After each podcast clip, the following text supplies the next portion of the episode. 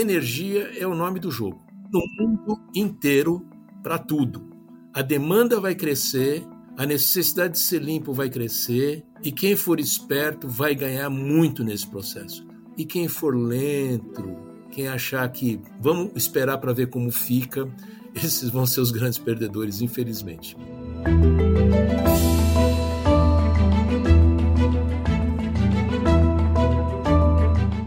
Olá, mentes inquietas e curiosas do século XXI. Estamos começando mais um The Shift, o seu podcast sobre inovação disruptiva. Eu sou a Cristina Deluca. E eu sou a Silvia Bassi, a gente está aqui para falar sobre disrupção, porque, como a gente sempre diz, a ruptura é a única constante do século XXI. se é. E anda rápido.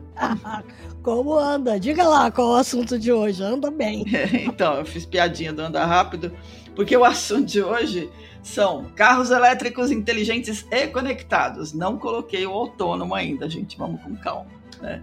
Os carros elétricos são uma grande tendência, né? E a conectividade, a inteligência que vem com ela para esses veículos também. Essas duas tendências complementares dirigem hoje os esforços da indústria automobilística global. Como é que você torna o carro conectado e mais inteligente e como é que você faz ele andar, né, com uma nova fonte de energia. A Ford, que no Brasil tem o Centro de Desenvolvimento e Tecnologia, tem investido em infraestrutura de ponta e capital humano para gerar aqui no Brasil soluções e patentes que impulsionam essas duas tendências que a gente já está vendo rodar nas ruas de diversos países, inclusive no próprio Brasil, e a gente vai falar disso. A estratégia da companhia aqui no Brasil é exportar serviços de engenharia, pesquisa e desenvolvimento de tecnologia automotiva para gerar novas receitas e também novas patentes. Para falar sobre o futuro da eletromobilidade e os desafios de transformá-la em realidade no Brasil e no mundo inteiro, a gente recebe hoje o Rogério Godfarb, que é vice-presidente da Ford para a América do Sul. Rogério, seja bem-vindo. A gente espera que essa conversa traga muitas novas informações aí para quem está interessado nesse futuro elétrico dos carros. É, e eu queria pedir que você começasse se apresentando para a gente continuar a nossa conversa. Tá ótimo. Muito obrigado aí pelo convite. É bom estar tá falando com vocês. Tecnologia é sem dúvida nenhuma o nome do jogo. E no setor automotivo, o que a gente está vendo é uma mudança dramática né, de tecnologias, uh, em muitos sentidos. O primeiro, que é o mais famoso, vamos dizer assim, é a questão da propulsão elétrica, da eletrificação, como a gente chama. Mas a gente tem também uma mudança muito grande que vem junto com o veículo conectado, é a conectividade. Né? Eu diria até que a conectividade vai influenciar mais o comportamento do, do consumidor do que até a propulsão elétrica. Vai mudar significativamente, na verdade, já está mudando significativamente a, a relação do consumidor com o produto e seus distribuidores também. De uma maneira geral, o que a gente está vendo é o mundo todo automotivo mudando em função desses dois grandes pilares, vamos dizer assim. Mas isso força uma mudança muito grande dentro das empresas as empresas automotivas estão migrando, mudando a sua cultura para empresas de tecnologia. Porque uhum. o que vai acontecer nesse mundo da conectividade e eletrificação é que um dos grandes diferenciais é, competitivos entre as empresas vai estar no software. Né? Então, hoje, que já é quase antigamente, é, os motores de automóvel tinham nome. Né? Então, nós tínhamos um motor, temos um motor que chama Coyote, outro que tem é, Panther, né? A gente batizava o nome dos os motores, né? Porque era muito importante, era um diferencial competitivo. Ainda hoje é um diferencial competitivo. Uhum. Mas no mundo da, da, da, eletrificação e da conectividade, é, não acredito que motor elétrico vai ter nome. Então, onde vai estar o diferencial competitivo das empresas? Na relação que elas têm com seus consumidores, né? Por isso a gente fala que ser consumer centric é muito importante, né? Foco no consumidor e muito da tecnologia embarcada e do software que é o espelho de tudo isso. Então é uma mudança é, cultural muito grande, as coisas estão acontecendo muito rápido. Essa tecnologia da eletrificação e conectividade avançam num passo muito mais acelerado do que a gente via das tecnologias é, mecânicas automotivas e a mudança cultural dentro das empresas é fundamental para que a gente possa continuar tendo sucesso como empresa no setor automotivo. Perfeito. Deixa eu te fazer uma pergunta, porque lá atrás, quando a gente pensava em conectividade em veículos, a gente pensava sempre nos media centers, né? É, a parte toda de entretenimento que estava embarcada ali no painel, mas a gente hoje está falando de conectividade numa abrangência muito maior, né? Ah, sem dúvida nenhuma. Só para te dar um exemplo, o que, que acontece? Você imagine que eu tenho vários sensores dentro do carro hoje, e esses sensores estão medindo uma série de coisas: velocidade, temperatura, frenagem, estabilidade, eh, nível de combustível, pressão de pneu. Então, tem uma série de sensores que estão lá dentro. Imagine que esses sensores estão todos é, fornecendo, gerando dados para uma central, e essa central está conectada com um chip de celular. O que quer dizer isso? Ela pode transmitir todas essas informações. O proprietário do veículo é dono dessas informações. Ele decide o que ele quer fazer com ele. Se ele quiser dividir essas informações conosco, nós temos aqui um centro que mapeia tudo o que está acontecendo. Uma parte disso ele vê no celular. Uhum. Então, você pode. Nós, isso, isso que eu estou te falando existe em toda a nossa linha hoje. Tá. tá. Não é futuro. Então, você tem um veículo como o Bronco, que é um SUV. Uhum. Você tem o um aplicativo no seu celular, você sabe onde o carro está parado, você sabe se alguém quebrou o vidro, você sabe a pressão dos pneus, você tem todos os alertas né, que você teria dentro do carro olhando para o painel, sabe aquelas luzinhas? Uhum. Se alguma delas acender, ela você vai ver no celular, tá certo? E além disso, você tem uma interface desse aplicativo com a rede distribuidor. Então você tá. pode marcar via aplicativo a sua revisão, ver os preços, definir as datas, definir se você quer que alguém vá buscar o seu carro e levar para casa e trazer de volta. Tudo isso já existe. Mas, além disso, nós temos mapeado, aí já é uma coisa maior aqui dentro da Ford, se o consumidor nos autorizar, eu tenho mapeado, por exemplo, mais de 3.500 modos de falha que esse veículo pode ter. Então, eu posso saber de coisas antes do consumidor saber. Eu Não. posso corrigir coisas antes desse consumidor perceber que aconteceu. Então, isso é um exemplo. O outro exemplo rápido que eu vou te dar é o seguinte: todo mundo sabe que troca de óleo de carro é por quilometragem, certo? Então, depois de tantos quilômetros, você tem que levar e trocar o óleo. Ok, no caso do carro conectado, tem um algoritmo que analisa o uso do veículo e ele vai te dizer quando você tem que trocar o óleo em função do uso e não por uma quilometragem definida. Perfeito. Então, isso é um mundo, vamos dizer assim, é muito sumarizado do que significa um veículo conectado hoje. É bacana, porque a gente ainda está um pouquinho distante de veículo elétrico ser mainstream, né? Eles já estão aí, já estão vendendo cada vez mais, mas ainda não são a maioria da frota. E quando acontece de ser a maioria da frota, eu estava aqui imaginando, porque hoje a gente descobre um probleminha no carro e leva para o mecânico ouvindo o barulho do motor, né? A gente não vai mais ouvir o barulho do motor. Então é fundamental que a eletrificação e conectividade andem juntos, essa inteligência toda.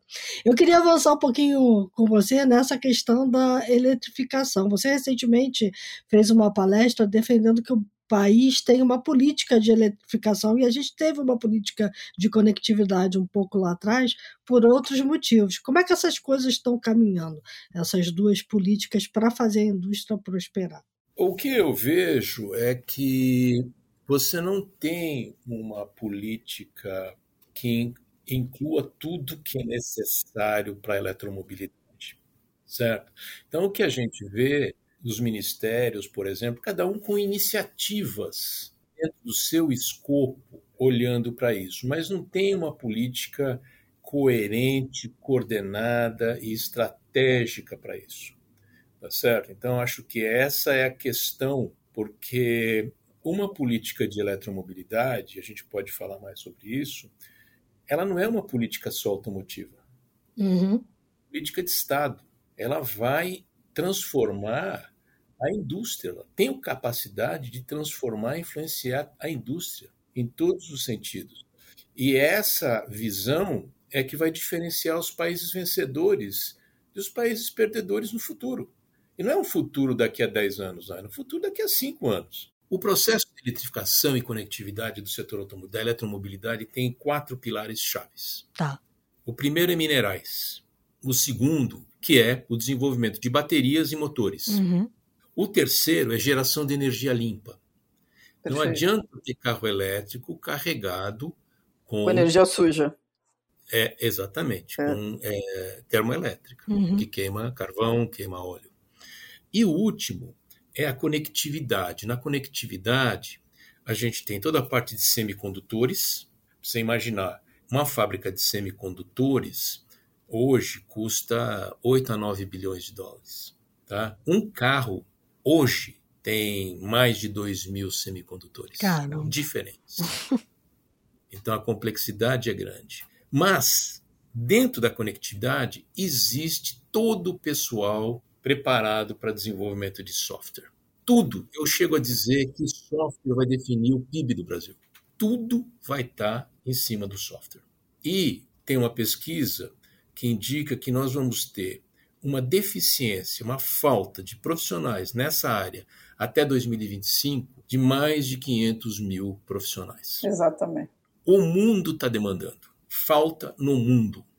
Então, uma política de Estado ela tem que combinar a parte dos minerais que a gente tem, a desenvolvimento de tecnologia e produção local de motores e baterias, geração de energia limpa e conectividade, que eu diria que a nossa prioridade seria o desenvolvimento de profissionais.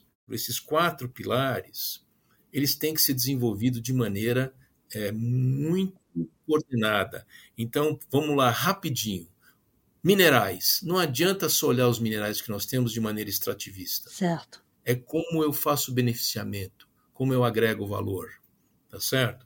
Quando eu vou para baterias e, e, motores, eu tenho aqui minerais para isso. Como é que eu começo a localizar e desenvolvimento de tecnologia local para isso? Energia, fundamental. O Brasil tem um potencial de energia limpa gigante. Tá certo? Uhum. Hidrelétricas não vamos ter mais. Uhum. Se o Brasil começar a crescer, que a, a gente espera que cresça, a energia vai ser um grande desafio para a gente. E a eólica e solar são onde a gente deveria fazer grandes investimentos e hoje a gente ainda tem muito conteúdo importado e não tem tanto desenvolvimento de tecnologia local para isso. Né? Então você imagina que, é, eu ainda sou mais fã da solar, por quê? A solar tem uma capilaridade maior. Você produz em qualquer telhado. Você pode ter as grandes fazendas, mas você pode colocar nas casas, como a gente está vendo. E qual é a vantagem da solar, além de ser limpa? É que, como ela tem muita capilaridade, você perde muito menos na transmissão, porque você produz e usa numa curta distância. A perda de transmissão no Brasil é por volta de 13,8%. 13,8% de tudo que você gera é um absurdo. Então, a gente devia ter uma política para isso. E por último, a questão da conectividade que eu falei para vocês. Quando você pega esses quatro pilares e olha de uma maneira integrada, tá certo? Isso é praticamente uma política industrial. Perfeito. Você vai carregar com isso muitos setores diferentes. Agora, quem está fazendo certo é quem está pegando esses quatro pilares e fazendo uma política de Estado. Né? E não precisa ser um país tão grande assim. Um dos países que hoje a gente vê mais competentes nessa questão é o Canadá. Eles estão alavancando os minerais que eles têm com investimentos, atraindo é, gente que queira fazer desenvolvimento de tecnologia, não estão simplesmente exportando os minerais. Estão gerando e, e, e incorporando tecnologias que vão alavancar o desenvolvimento do país. Então, é, esse é o nosso grande desafio, é de olhar para a eletrificação como uma grande oportunidade, mas que demanda inteligência, coordenação e visão estratégica. E ação, porque essa, isso tem que ser feito de maneira urgente. Nós já estamos ficando atrasados nesse processo. É muito bom ouvir você falar isso, porque toda vez que a gente começa um debate sobre reindustrialização do país, a gente esquece que a gente precisa olhar para uma reindustrialização inteligente, né? E que, e que pegue o melhor do que o país tem. A gente tem competência e a gente tem vantagens competitivas no país, como grande gerador, por exemplo, de energia limpa, para ir fazer essa transposição de matriz energética e buscar uma indústria uh, automotiva que esteja condizente com as novas é, demandas do mundo. Né? Sem dúvida nenhuma. A transição energética não tem que ser vista como um problema, tem que ser vista como uma grande oportunidade. Perfeito. E não pode ser vista como uma guerra entre a transição energética e o petróleo, ou a transição energética e o etanol. Tem espaço para todo mundo nessa transição. É, o importante é exatamente é, ter uma visão de competitividade global, né? para a gente não ficar atrás. Porque um dos grandes desafios é a velocidade com que isso acontece. Está acontecendo muito rápido. Perfeito. O próprio carro pode ser um gerador de energia, ele pode estar aproveitando, por exemplo, energia solar e, e, e os próprios é, é, componentes que ele tem para alimentar a própria bateria? Sem dúvida nenhuma. Hoje isso já acontece é, na frenagem, quando você freia um carro elétrico ou híbrido, o freio é um regenerador, ele gera energia que vai para a bateria, tá certo? Mas já tem estudos sim de que os vidros sejam captadores solares. Que ótimo. Olha que tá legal. Uh, tem gente analisando a energia de rolagem dos pneus. Perfeito. Tem uma série de coisas acontecendo. Tem a tecnologia da célula de combustível, que ainda não está pronta é, e ainda acho que vai demorar um bom tempo, que você gera energia elétrica por hidrogênio, né? uhum, né? Na verdade, uhum. você tem um tanque de hidrogênio, faz uma reação química e, e, e isso gera energia. Eu acredito nessa solução mais para veículos mais pesados, como grandes caminhões, Sim. porque você tem mais espaço para fazer isso. Ah, e esses caminhões, esses veículos demandam uma, uma, uma demanda de energia gigante. Mas para automóvel, eu acho que as tecnologias de bateria e carregamento vão funcionar muito bem. Mas sim, isso daí é fundamental. Eu acho que, se você perguntar para mim, sumariza para mim tudo isso, o negócio é o seguinte: energia é o nome do jogo. Perfeito. Maravilha. No mundo inteiro, para tudo. A demanda vai crescer, a necessidade de ser limpo vai crescer, e quem for esperto vai ganhar muito nesse processo. E quem for lento, quem achar que vamos, vamos esperar para ver como fica, esses vão ser os grandes perdedores, infelizmente. É, isso é verdade. A gente costuma dizer que a fila da inovação, a entrega da, das senhas para inovação tem, tem, é finita. Se você demorar muito, você perde a senha. É, exatamente. Aí é. você, no Brasil, tem estatura para ser protagonista. Tem, com certeza. É, é. Vamos esperar para ver o novo plano aí de transformação é, ecológica, né? Para ver o que, que vem por aí mesmo. Me parece que a gente tem algumas coisas interessantes aí no, no balaio. É isso aí. Tá. Uh, falando um pouco da Ford especificamente, é, a Ford mudou o seu modelo aqui no Brasil, né, de deixar de fabricar, mas ao mesmo tempo continua trazendo os veículos e ao mesmo tempo está investindo em centros de desenvolvimento que estão entregando é, tecnologia e patentes para toda a operação.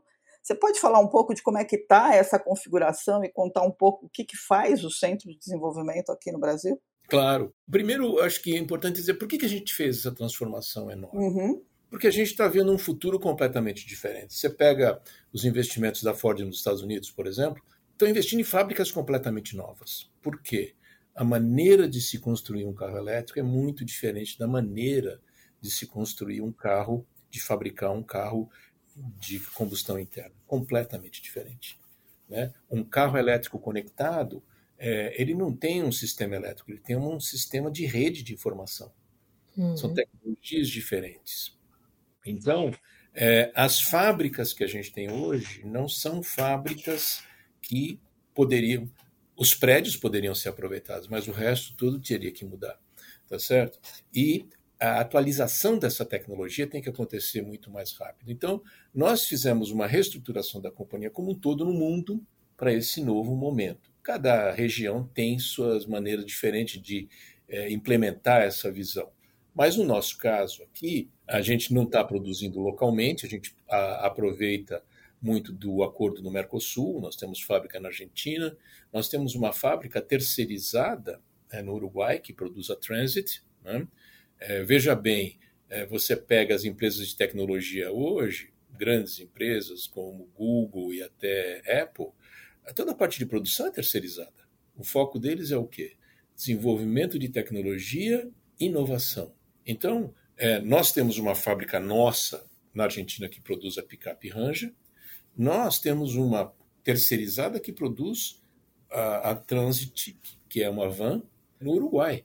É um modelo diferenciado de produção. E no Brasil ficou o desenvolvimento de tecnologia. Nós temos um centro com mais de 1.500 especialistas, 85% do tempo deles é dedicado a projetos na fronteira do conhecimento para mercados como Estados Unidos, China, Europa, né? ou seja, estão trabalhando nos produtos que vão vir daqui a 5, 10 anos globais, e também tem uma área de pesquisa que gera patentes. Então, nós temos aí patentes no grafeno, por exemplo, que é uma coisa muito importante e é quase uma jabuticaba. O grafeno existe no Brasil, é. então depois podemos falar disso, mas um, um, pesquisador alemão não tem motivação para trabalhar com grafeno, eles não têm grafeno. Nós uhum. temos, entendeu? E é, é, esse conhecimento é exportado e traz receita. O ano passado, a nossa receita foi de 500 milhões de reais de exportação de serviços de engenharia. Né? Tá. E é uma coisa que ninguém no setor automotivo faz. Ninguém. Né? Exportar tecnologia. Ou, se, ah, ou seja, patente é uma coisa importante para o país. Exatamente. O que acontece é o seguinte: é claro que produzir veículos é importante, não, não tenha dúvida quanto a isso, tá certo? Mas a grande disputa global é em cima da geração de tecnologia de, de inteligência. Né? Então, você pega é, a disputa hoje do, dos Estados Unidos com a China, não é em fábrica, é em tecnologia. Fábricas você tem muitas no mundo inteiro. Centros de tecnologia você tem poucos em algumas regiões. Nós escolhemos ter um no Brasil. Por quê? Qual foi a, o drive aí de ter no Brasil esse centro de tecnologia? Porque, pelo que você está falando, eu estou entendendo que a gente ficou para trás em produção, talvez não tenha acompanhado o desenvolvimento na parte de software automotivo, é, também tenha ficado um pouco para trás. A geração de energia limpa aqui no país pode avançar ainda mais. Então, assim, por que trazer para o Brasil? O que, que virou a chave para botar aqui um centro de desenvolvimento? Bom, a gente já tinha uma engenharia. Tá. Tá. E essa engenharia, ela tinha a experiência de desenvolver produtos globalmente. Tá. Que é muito importante. Então, esses engenheiros é, desenharam, criaram um produto chamado EcoSport na época. Isso. E esse produto, ele foi produzido na China, na Europa, Perfeito. Uhum. nos Estados Unidos e na América do Sul. E eles eram donos desse produto. Portanto, eles estiveram entendendo o que acontecia na China, em várias gerações desse produto, na Europa, nos Estados Unidos. Ou seja, nós tínhamos engenheiros com experiência, com qualidade, com visão global e que sabiam trabalhar de maneira compartilhada com o resto do mundo. Então, é, a gente tinha um, um, um, embrião muito forte. Certo. E não só esse pessoal tinha qualidade, tinha competência, mas tinha custo competitivo. Tá. Certo? Então, na transformação mundial do setor automotivo, existe uma grande demanda por esses especialistas. O mundo todo está se transformando. Uhum. Né? E a oportunidade de ter gente já, esse embrião de gente que já sabe fazer carro, já tem experiência em trabalhar compartilhado, e aí adicionar os especialistas nessas novas tecnologias, foi importante. Mas a gente consegue ser também eficiente de custo do ponto de vista de custo. Ou seja, nós somos competitivos no Brasil para exportar é, serviços de, de, engenharia e desenvolvimento de tecnologia. Perfeito. Agora, você precisa ter esse embrião e ter a, a disposição de fazer diferente dos outros. Tá certo? tá certo. Que essa é, é, foi a nossa a nossa aposta, né, que está dando maravilhosamente bem. Legal. É, Rogério, hoje é, a Ford tem um, uma linha de carros híbridos e uma linha de carros elétricos. Né? E eu vi uma. Você deu uma entrevista em que você explica que a configuração do, do portfólio de carros da Ford, depois dessa reestruturação global, passa por apostar muito em veículos comerciais e também em SUVs. Qual é o portfólio hoje que está disponível aqui no Brasil, o portfólio global? e se você puder contar qual é esse roadmap.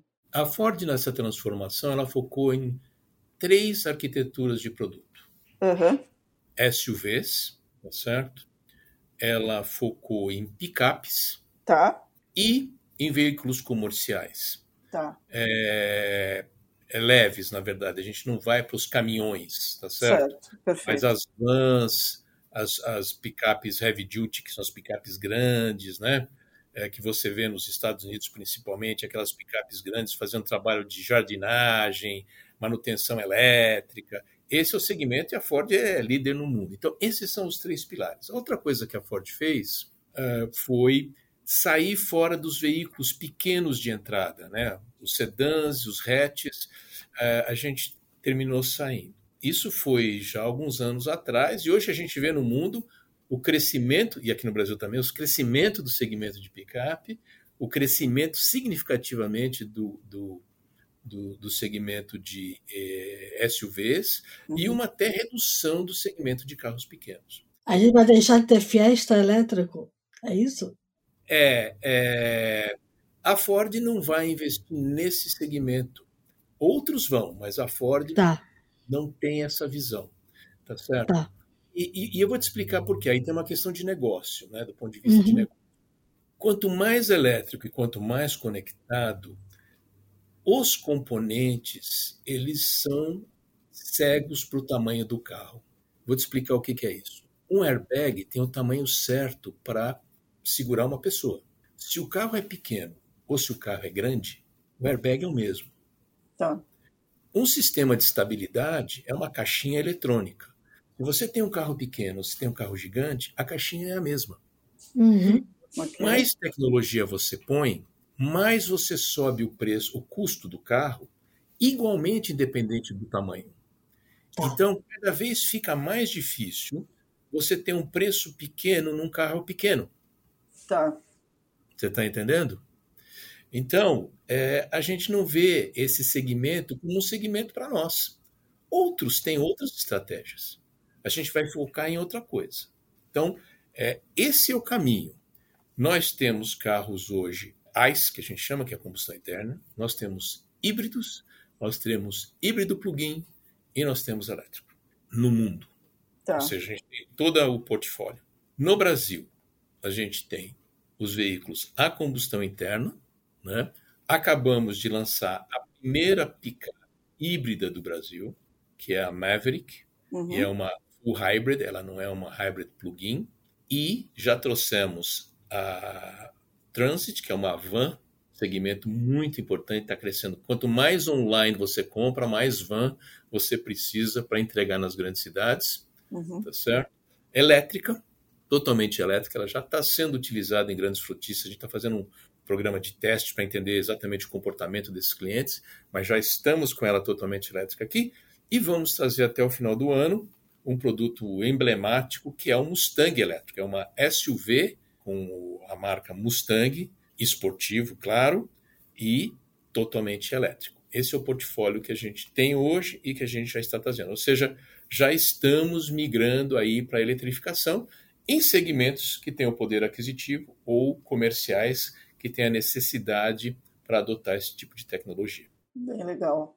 É, Rogério, você falou da questão do, dos componentes, e aí quando a gente olha para o carro elétrico conectado, a gente está falando de vários pedaços dele. Né? Tem a inteligência, ou seja, esse desenvolvimento do software, que torna o carro cada vez mais conectado, né? e ao mesmo tempo cada vez mais capaz de se, de se autogerenciar e avisar o seu dono né, de todas as coisas que tem. E tem, uhum. obviamente, o, o, a bateria, né? porque o, o a autonomia elétrica do, do carro é, é, uma coisa importante, vai ficando cada vez mais importante na medida que a gente migra para essa eletrificação de uma forma geral. No caso do, do, da escolha de veículos comerciais, por exemplo, faz todo sentido, porque a gente está falando não só de last mile, mas às vezes a gente está falando de entregas longas. Né? Quais são os grandes pontos de investimento da Ford com relação a esses itens? A bateria é uma coisa que a Ford busca é, ter a sua própria tecnologia. É, e aí eu queria que você citasse um pouquinho o que, que é a questão do grafeno associado a esses itens todos e onde, para onde você acredita que isso caminha. Bom, essa pergunta é muito legal, que eu vou falar da Ford, mas eu acho que também abre espaço para a gente voltar a falar de política de Brasil, né? Sim, uhum. com certeza. Bom, bateria tem a tecnologia da bateria e tem os minerais de Isso, exatamente. Certo. Então, existe uma disputa global gigante hoje por minerais. Os minerais da bateria, né? Nós estamos uhum. falando de lítio, cobalto. O Brasil está fora dessa brincadeira toda, aí, globalmente falando, apesar de ter. Existe um outro é, mineral, eu não vou entrar aqui, vou começar a dar nome porque tem os nomes complicados, mas tem um mineral específico para fazer o que se, os mega magnetos, mega ímãs, né? Uhum. Ímãs são importantes para a eficiência de motor elétrico. Então, é, para você ter um motor elétrico, você tem que ter um mineral específico que o Brasil tem na região de terras raras. Então, o que, que a Ford está fazendo? Nós temos três novos centros hoje. A gente tem um em Kentucky, um em Tennessee, acabamos de anunciar um na Europa, em Colômbia, e temos também uma, um centro lá em Michigan. Em Tennessee, a gente vai produzir veículos e baterias, em Kentucky também. É, em Michigan, a gente está é, acabou de anunciar uma fábrica de bateria. Então, nós estamos investindo em baterias, a gente está verticalizando a produção de baterias. Tá. E a, apostando em algumas tecnologias diferentes. Por em Michigan, que é um, uma fábrica de baterias que vai produzir a partir de 26, 400 mil baterias por ano. Ela usa fosfato de ferro, que é diferente, tá certo? É um investimento de 3,4 bilhões de dólares. Em Kentucky, em Tennessee, é, a gente está falando de 6 bilhões, 6,4 bilhões de dólares. E a Ford vai investir até o final de 26, 50 bilhões de dólares em eletrificação, tá certo? Ou seja, por aí você tem uma noção do que significa essa transformação. Né? Ninguém investe 50 bilhões de dólares, uma empresa investindo 50 bilhões de dólares. Eu costumo dizer, isso não é aposta, isso é certeza. Uhum. Tá certo? É, e o caminho é a eletrificação, a gente não tem dúvida quanto a isso. É, tem aí o, a análise de célula de combustível ou não, mas o que eu posso dizer para vocês é o seguinte: esse começo de ano eu passei lá um mês nos Estados Unidos olhando toda essa o pipeline, como a gente chama de desenvolvimento de tecnologia, começa com nossos laboratórios no Vale do Silício e o que está pronto e o que está chegando. E nós vamos ter uma segunda geração de carros elétricos já está já tá para chegar.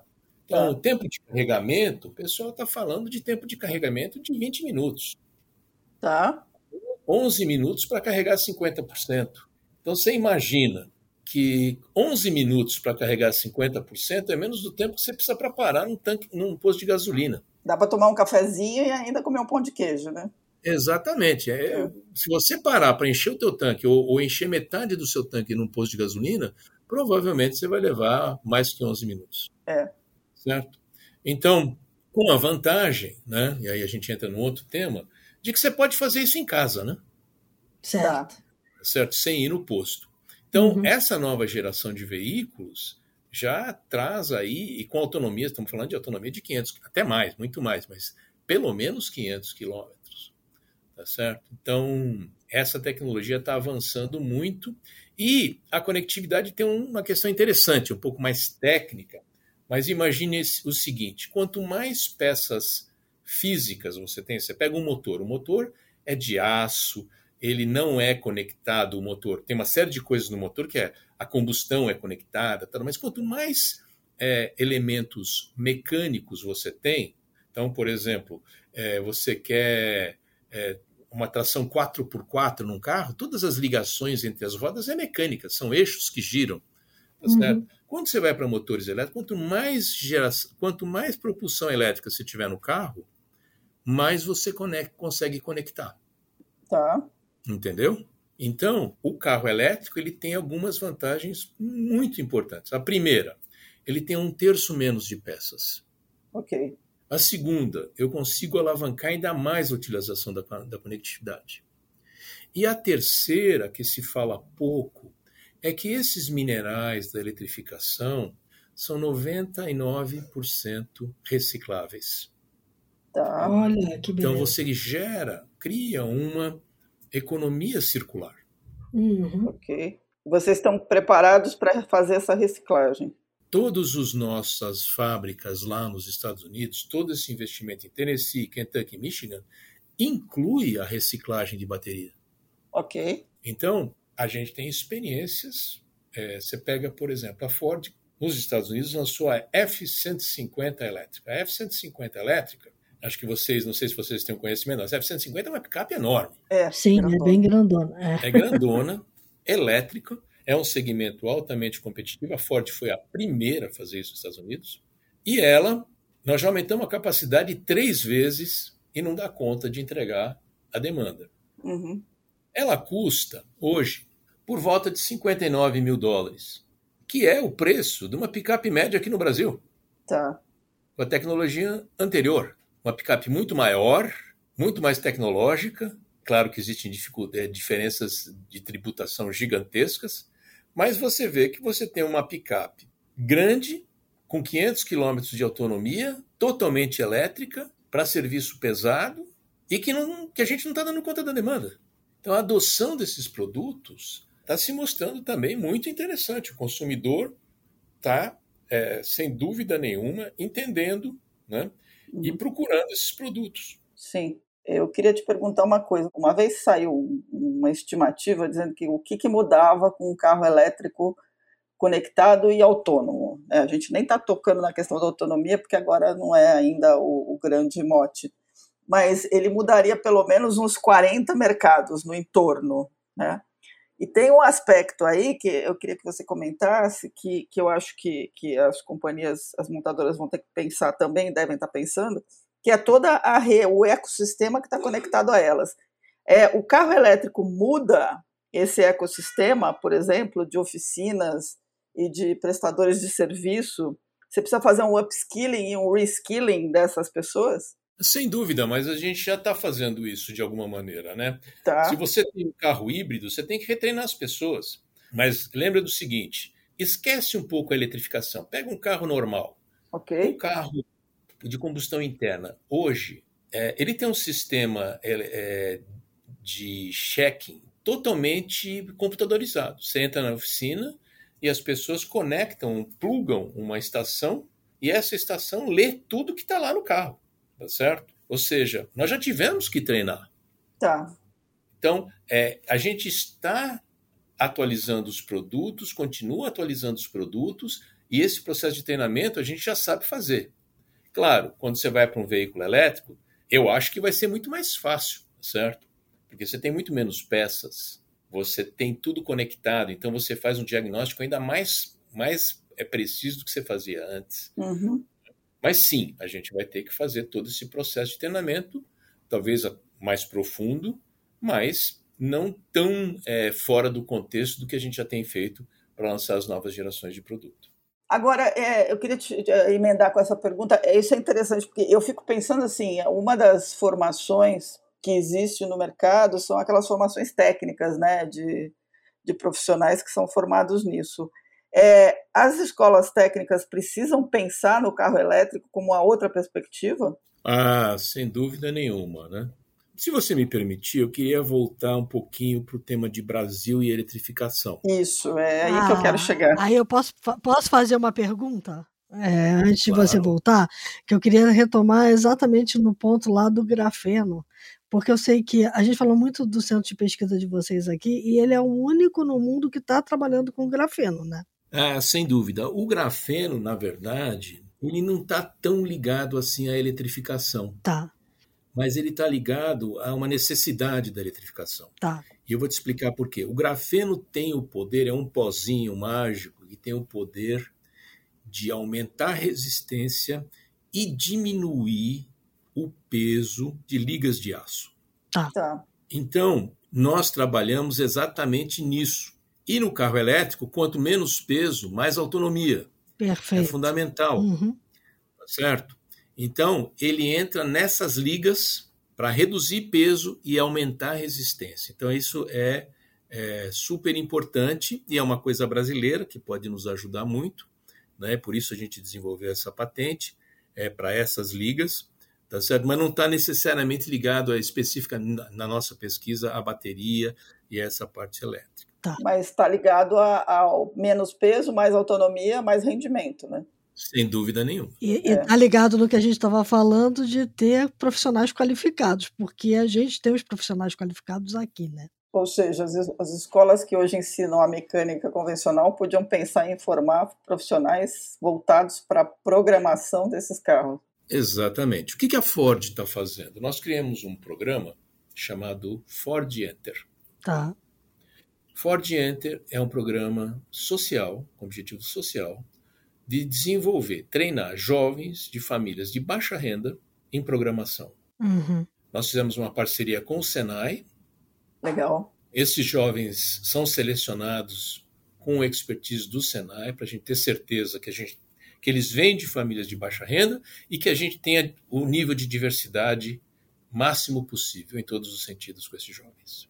Nós já estamos na segunda turma. Esses jovens recebem dinheiro para transporte, eles recebem dinheiro para alimentação, eles têm aula no Senai com professores de altíssima qualidade e com equipamento de qualidade. Ninguém consegue aprender software em celular em casa. Uhum. E muitos deles não têm um ambiente no lar para poder fazer isso. Uhum. E no Senai ele está num ecossistema de educação, que é fantástico, tá certo? Nós já estamos formando a primeira turma, e essa turma, é, agora a gente já começou o processo de colocação profissional deles, mas nós tivemos casos de gente que abandonou, abandonou o curso no meio porque já arrumou emprego. É isso que eu ia perguntar, porque não basta só treinar, né? Depois você tem que conseguir garantir a empregabilidade dessas pessoas, mas o mercado está carente, está super carente. Mas, Exato, exatamente. É, então, é um maior sucesso até o momento. A gente está indo para a segunda turma, a gente já fez o, e- o deployment disso para a América do Sul, Legal. e vamos crescer mais porque a gente acredita nisso, sem dúvida nenhuma. Muito bom. Rogério, vamos passar para os insights, porque a gente está no finalzinho aqui. Vamos.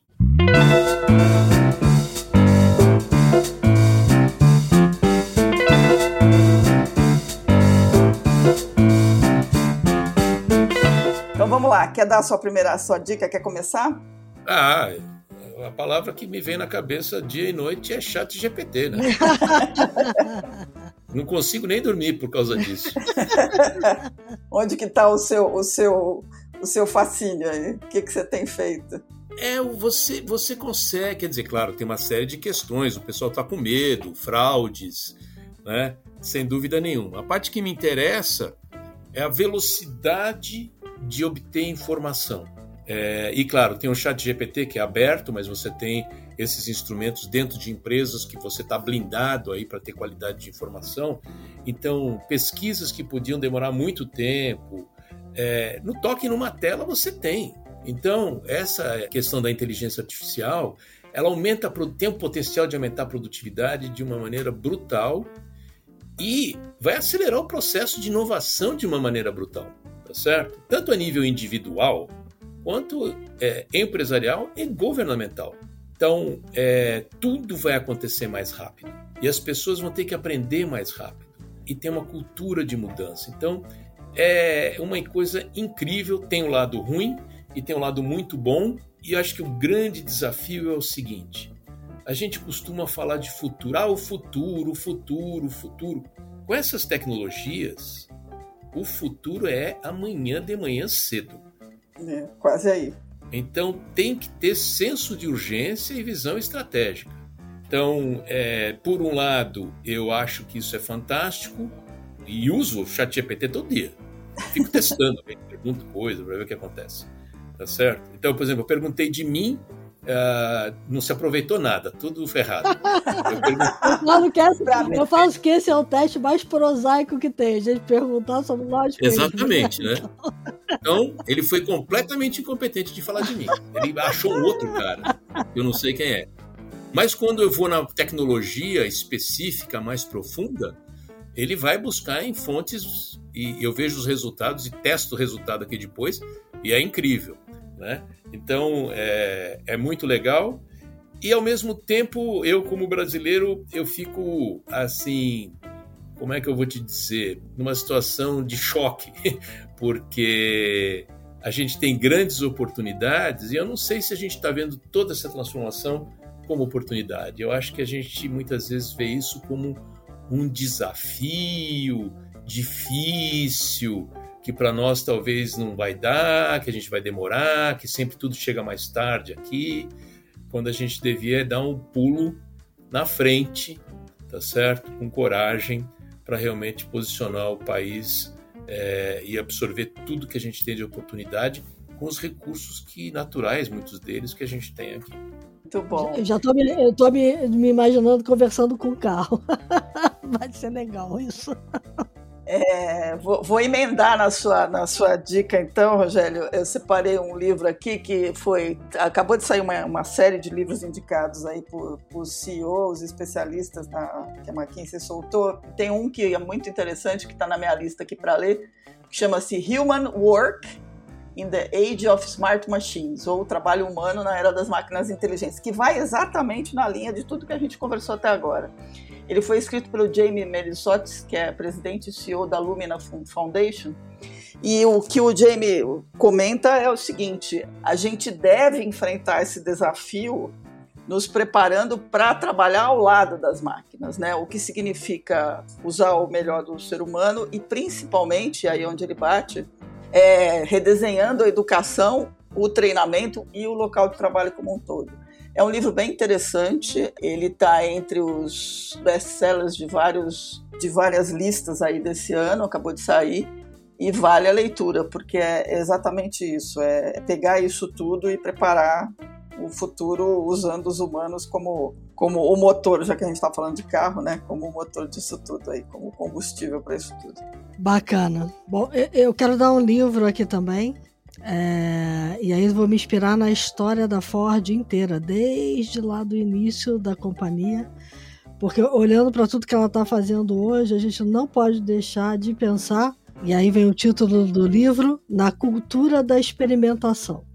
É, a cultura da experimentação é o livro do Stefan Tonk, que é um professor de Harvard, e ele fala exatamente sobre essa questão de que o mundo dos negócios exige constante inovação. E hoje, conectividade e eletrificação são a mola propulsora da inovação no setor automotivo. Então, é, do mesmo jeito que está acontecendo com a indústria automobilística, toda a indústria tem que olhar e todo mundo tem que olhar para essa questão de como partir para a cultura da experimentação para caminhar para o futuro que a gente deseja. Então, fica aí a dica do livro. Acho uma leitura super legal. Foi lançado legal. em 2021. Acho bacana, assim, para todos nós, né? O modo como a gente experimenta no negócio pode melhorar a capacidade de inovação e pode melhorar a capacidade de todos os negócios. Né? Então, vamos lá. Muito bom. Eu, eu só queria deixar um, uma frase aqui para vocês, para reflexão de todos, né? É, que acho que tem tudo a ver com isso aí. Se todo mundo tiver chat GPT e inteligência artificial, todo mundo vai ter informação a todas as, as tecnologias e informações disponíveis. Aonde é que vai estar o diferencial competitivo? É justamente em saber ligar os pontinhos, né? Saber ligar os pontinhos e a coragem de tomar risco. Isso. É, esse é um outro lado também. Vai ser legal aí esse mundo que está chegando. Bacana. Muito bom. E aí envolve todo mundo, vocês têm razão.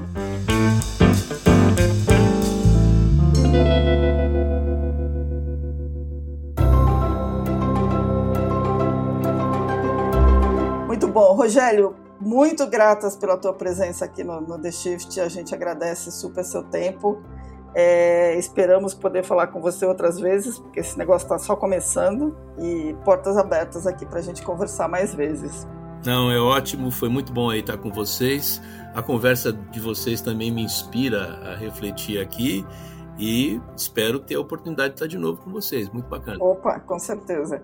Muito obrigado. Bom, para quem nos acompanhou, dicas, sugestões, críticas, elogios, mandem e-mail para news@theshift.info. Lembrando que a The Shift é um ecossistema que fala de inovação e transformação o tempo todo. Visitem o site www.theshift.info, assinem a newsletter, acompanhem a gente e voltem outras vezes, porque toda semana a gente tem gente bacana convidada aqui para conversar sobre esse mundão que está mudando o dia inteiro. É isso aí. E lembre-se que a melhor forma de impulsionar a inovação é tomar boas decisões, né? E ter a coragem de decidir, como falou o Rogério aqui. Então, tome boas decisões na semana que vai entrar. Muito bom. Até a próxima, gente.